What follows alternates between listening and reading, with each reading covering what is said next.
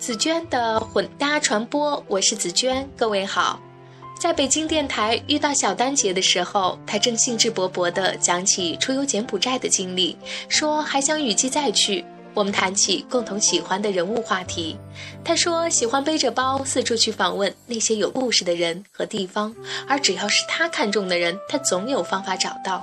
也因为这项技能，她知道微信朋友圈转发的故事中哪个是真的，哪个是假的。真实是我们对所讲故事的基本要求，因为只有真实，故事里人物的一举一动才值得我们用心了解与反思。比如曾经被小丹姐请到北京故事广播演播室的山寨版 F 四，四个八零后青年，一个卖荔枝，一个卖干果，一个卖茶叶，一个做农业自媒体，他们自称为新农人。以再造故乡的情怀，希望重建农夫的职业荣耀。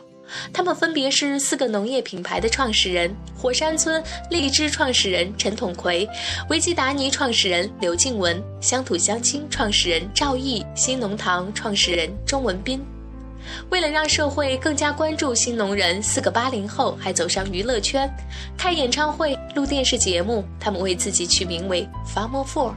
他们说，希望更多的人开始反思自己跟故乡、土地、种子和雨水的关系，而混迹娱乐圈能起到扩散影响力的作用。F 四中的陈统奎曾经是南风窗的一名记者。二零零九年选择离职回乡，与村民一起创业的时候，他受到很多人质疑。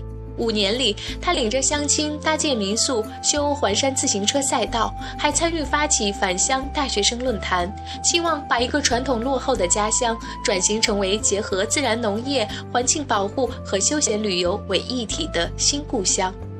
去年，他创立了火山村荔枝品牌，带领返乡大学生团队向外界出售村里的古法种植荔枝。而刘静文选择创业的故乡其实是他乡，他在喀什找到了故乡的味道。刘静文出生在广东湛江的农村，三年前作为深圳援疆社工，他到喀什参与一个残疾人培训项目。在一次次下乡的探访中，他发现南疆瓜果香甜，大部分维吾尔族农户保留着自然农耕法和储存方式，但由于地广人稀、交通不便，农户只能通过集市在本地销售。于是，刘庆文萌发了利用互联网帮助维吾尔族农户销售农产品的想法。之后，他在喀什创建了维基达尼公司。四个人当中，只有赵毅是学农业出身的，他是中国农业大学的理科生。赵毅做安全茶叶的决心源自两年前一份绿色和平的茶叶农残报告。中国茶叶的一线品牌都检出了农药残留，食品安全从一杯干净的茶叶开始。历时三十七个月，走访十三个区域，赵毅寻访了大量茶农。目前，乡土乡亲只推出六款茶叶。F 四的钟文斌创建了一个与农相关的微信公众号。他的故乡杭州临安因为征地已然回不去了。钟文斌说：“城市化把乡村的熟人社会彻底打碎，移动互联网却又让人们重新回到那种半熟人的状态。”正是观察到了从乡村出发这股新农人创业潮，他从2013年开始运营新农堂微信公众号，很快就累积了四万多名订户。在维基达尼公司购买干果，刘静文会附上一张明信片，画面是当地农民的照片。有时他们会收到消费者回赠的明信片，这让他们感到有农夫的职业荣耀。三年时间，仅有五名员工的维基达尼在新疆已经拥有大约两千家合作农户，网上重复购买客户达五万人。刘静文希望随着互联网的发展，所有人能平等交流。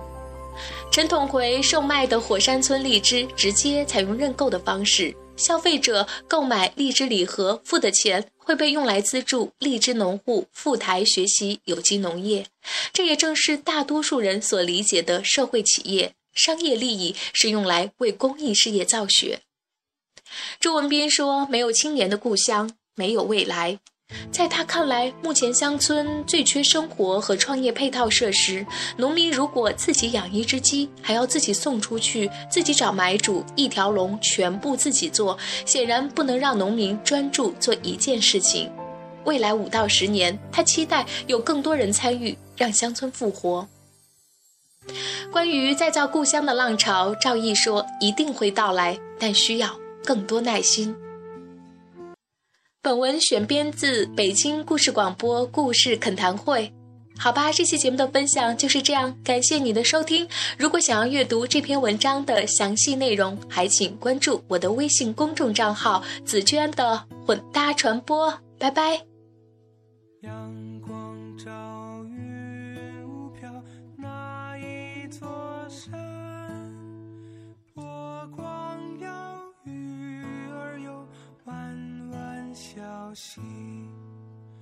我的故乡在远方，又在我梦里。回忆起朋友们，近在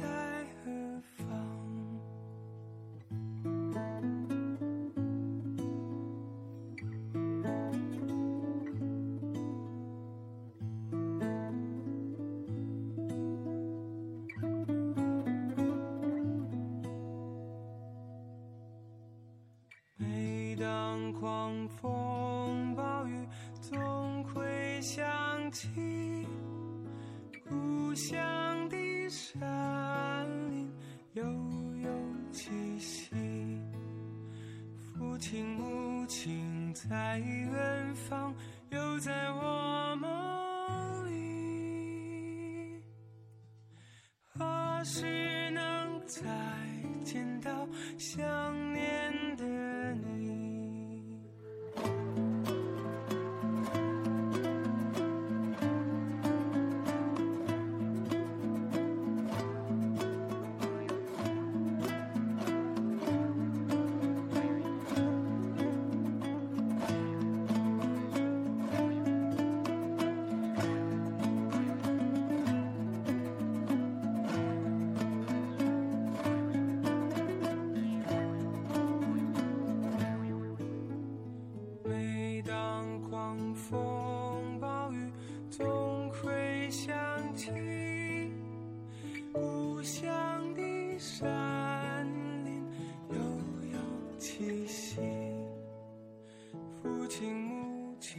在远方，又在我梦里。何时能再见到深爱的你？父亲母亲在远方，又在我梦里。何时能再见到深？